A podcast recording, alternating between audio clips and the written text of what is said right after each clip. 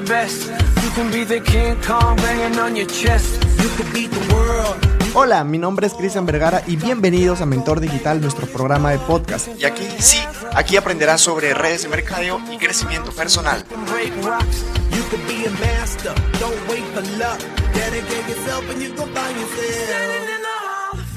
Hola, hola, mi querido networker de élite, ¿cómo estás? Qué gusto estar aquí contigo un domingo más en Tardes de Aprendizaje. El día de hoy es un 14 de febrero. Quería iniciar felicitándote, así que feliz día, mi querido amigo networker. Espero que la estés pasando muy bonito, muy especial con tus seres queridos. De hecho, bueno, por esto de la pandemia, los saludos también se están digitalizando, pero de todas maneras no deja de ser un día muy bonito para pasarlo con la familia. Mi querido networker de élite, el día de hoy te traigo una información muy brutal. Vamos a seguir con el tema de educación financiera. De hecho, hoy día vamos a tocar por qué es que el presupuesto es el primer paso para poder lograr la libertad financiera, cómo es que nosotros nos podemos organizar de una manera muy bonita para que más adelante no tengamos estos problemas económicos. Así que mi querido networker de élite, como es de costumbre, poder iniciar este episodio con un lápiz y un papel para que puedas anotar toda esta información y compartirlo con las personas que crees tú que necesitan de este apoyo para que también puedan crecer y puedan administrarse mucho, mucho mejor. Mi querido networker, damos inicio entonces a este episodio.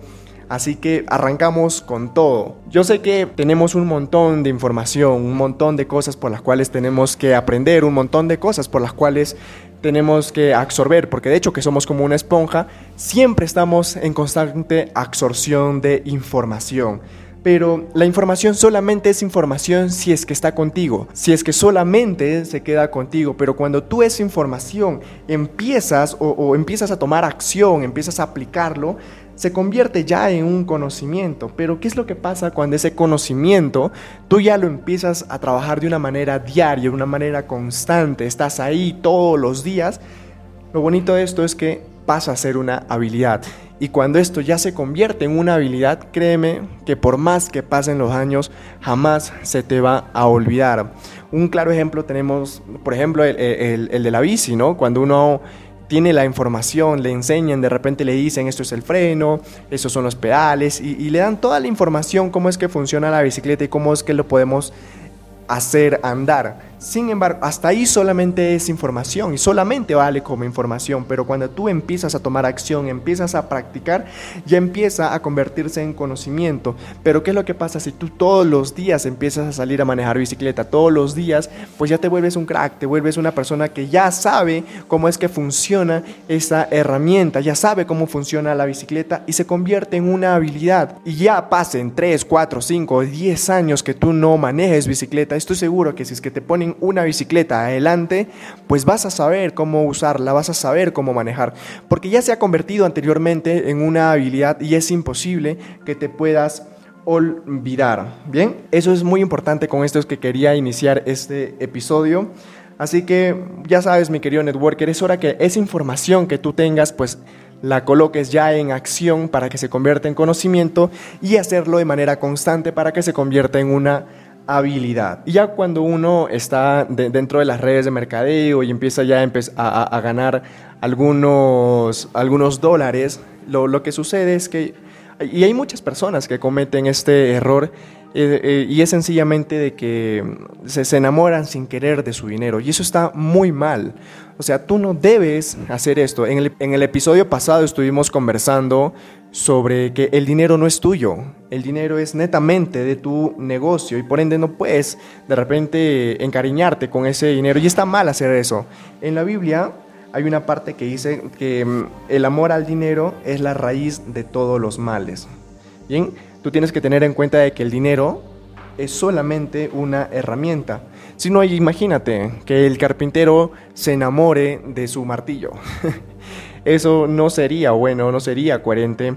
Entonces tampoco te tienes que enamorar tú de la herramienta de trabajo de tu negocio. O sea, es completamente ilógico porque es ahí donde empiezan todos los problemas financieros en tu negocio. Hay que tener un poco de cuidado con ello, Eh, y todo esto estuvimos conversando en el episodio pasado. Y voy a hacer un énfasis aquí, de que el dinero de tu negocio no es tuyo. El dinero de tu negocio solamente es una herramienta de multiplicación de riqueza, nada más. Tu dinero es una herramienta de consumo. Así que ojo, ojo con eso, mi querido networker tienes que saber diferenciar muchísimo. No te puedes, no puedes encariñarte con el dinero, ¿ya? Ahora, este, quería tocarte también sobre eh, la, sensación de, liquidez. Hace poco estuvimos conversando y de hecho que el presupuesto, que uno cree lo que, lo que está gastando, sin embargo cuando echa números, pues lo que está gastando es muchísimo más. Y, es, eso lo que nosotros le llamamos lo que es esta sensación de liquidez. Es decir, cuánto gastas según tú. O sea, cuánto estás gastando según tú. Sin embargo, eh, hay mucha gente que, que, no tiene pues anotado todos sus gastos, no, no administra muy bien su dinero y cuando se da cuenta, oye, ¿sabes qué? He gastado, he, gastado más de lo normal, ¿qué es lo que está pasando? Eh, ¿En qué he gastado? O sea, y todavía es esa pregunta, ¿no? Oye, he gastado como mil soles de más, he gastado 400 soles de más, pero ¿en qué? ¿En qué se ha ido el dinero? Entonces, es ahí donde vamos a hacer un poco de cálculos en el tema del presupuesto. ¿Qué es lo que está pasando? En sí, lo que es la sensación de liquidez es básicamente cuánto gastas según tú, que es la creencia, qué es lo que crees tú de cuánto estás gastando. Sin embargo, esto tiene un versus, ¿ya? Esto es un contra. ¿Contra, contra qué? Contra realmente cuánto es que gastas, que ese es tu presupuesto. Bien, lo que sucede es que tú crees que sabes cuánto gastas y es ahí donde cometes este error. Crees que gasta menos de lo que realmente gastas. Sin embargo, no sucede así. No, no, no, no sucede así. Y hoy, pues con la sensación de liquidez, vamos a, saber cuánto es ese porcentaje de más que nosotros estamos gastando. De hecho, hay una pequeña fórmula que quería enseñarte, que sí quiero que tomes apunte para que tú lo puedas de repente plantearte en diferentes situaciones que tú te encuentres y puedas saber qué es lo que está pasando con tu presupuesto. La fórmula es el 100%, colocas ahí 100% por y abres un, un, paréntesis porque vas a multiplicar por la sustracción o por la resta del presupuesto menos la creencia el presupuesto que tú tienes contra lo que tú crees que estás gastando. Todo eso va a ir sobre la creencia. El porcentaje que te salga, ya sea el 15, 20, 30%, ese porcentaje, ¿qué es lo que significa? Significa que estás gastando más de lo que crees tú que estás gastando. Y eso ya se convierte en deuda. Eso es lo que muchos no saben, que por ejemplo, si te sale un 40%, o sea, tienes un 40% más de deuda. Y eso tú tienes que cuidar mucho. Tienes lo, lo, lo ideal en la administración es que tú ese porcentaje puedas acercar lo más que se pueda a un 0%. Y para que puedas administrarte de una manera bonita, eh, de hecho que tienes que tener tres cuentas. Hoy ya te voy a enseñar cómo eh, es que puedes administrarte, cómo es que puedes tener un presupuesto muy bonito para que ah, no llegues a fin de mes así todo en, rojo con las justas. Entonces, eh, tienes que abrir primero tres cuentas, tres cuentas eh, bancarias, tres cuentas de ahorro. Es una cuenta simple. Y hoy en día pues este, lo puedes sacar por, por internet, en cualquier banco, no hay ningún inconveniente con ello. Eh, es una cuenta totalmente simple. Y lo primero que tienes que tener es una cuenta de costos, una donde, donde está allí todos tus gastos. Ya voy a hablar más o menos qué, qué tipo de gastos. Otro es una cuenta de ahorros y una cuenta para que puedas tener esta libertad, puedas estar tranquilo. ¿Ya? Pero, ¿qué tipo de costos, Cristian, van a ir en esta, en esta primera cuenta? Eh, de hecho, eh, en, el, en, el, podcast pasado hemos estado hablando de que tenemos que aprender a vivir con el 70% de nuestros ingresos. De hecho, ya lo hemos estado haciendo por esto de la pandemia.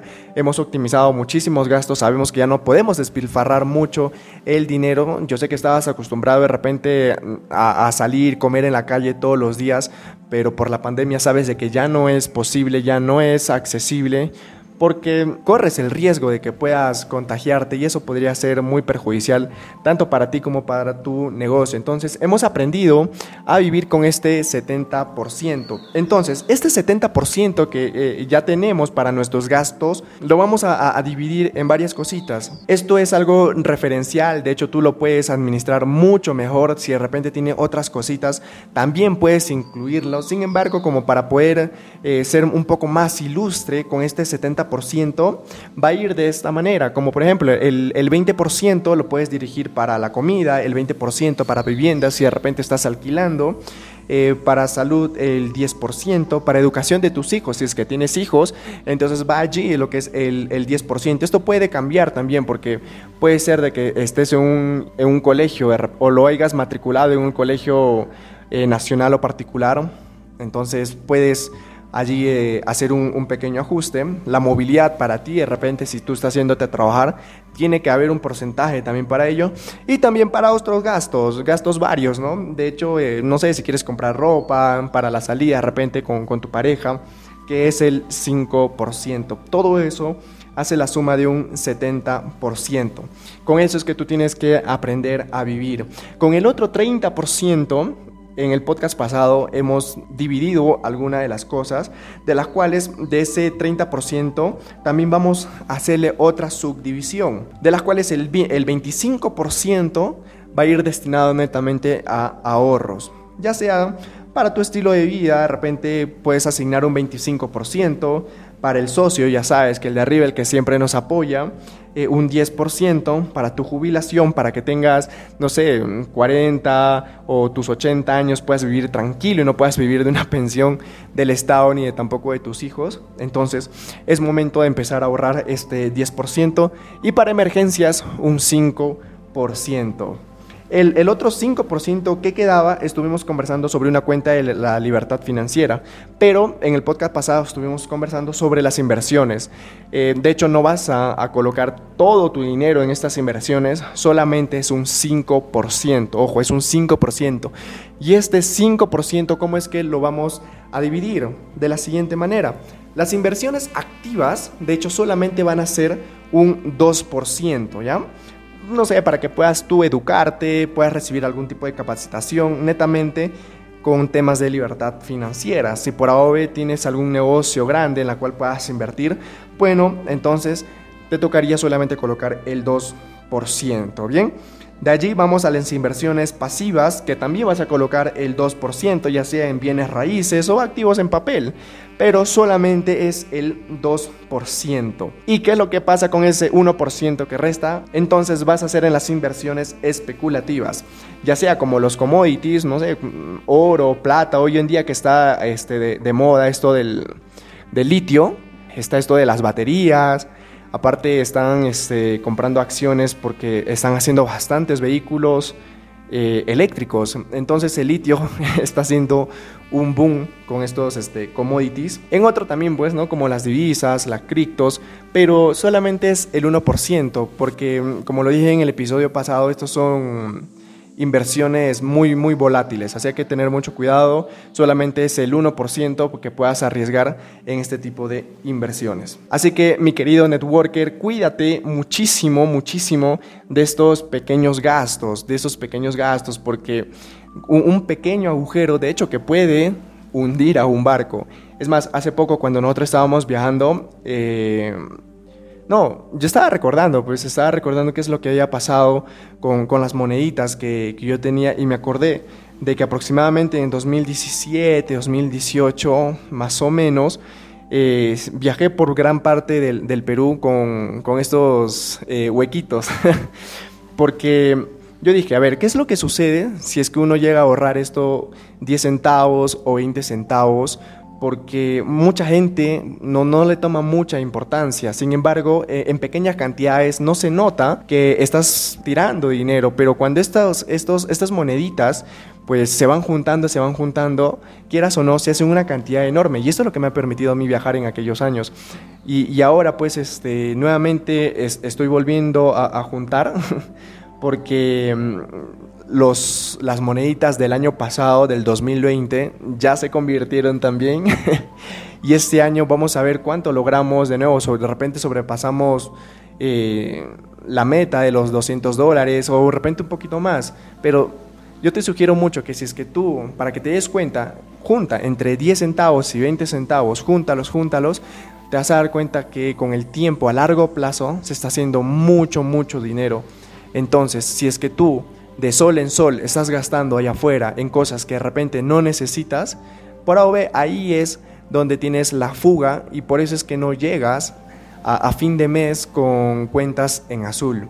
Mi querido networker de élite, tienes que poner mucho mucho énfasis en eso porque no puedes estar despilfarrando tu dinero y no puede ser que tu presupuesto esté llegando con las justas y no puedas seguir innovando en tu negocio. Así que ya sabes, mi querido networker, eso sería todo por hoy. Ha sido un gusto estar aquí contigo en Tardes de Aprendizaje, un 14 de febrero completamente diferente. Nos vemos en el siguiente episodio el próximo domingo.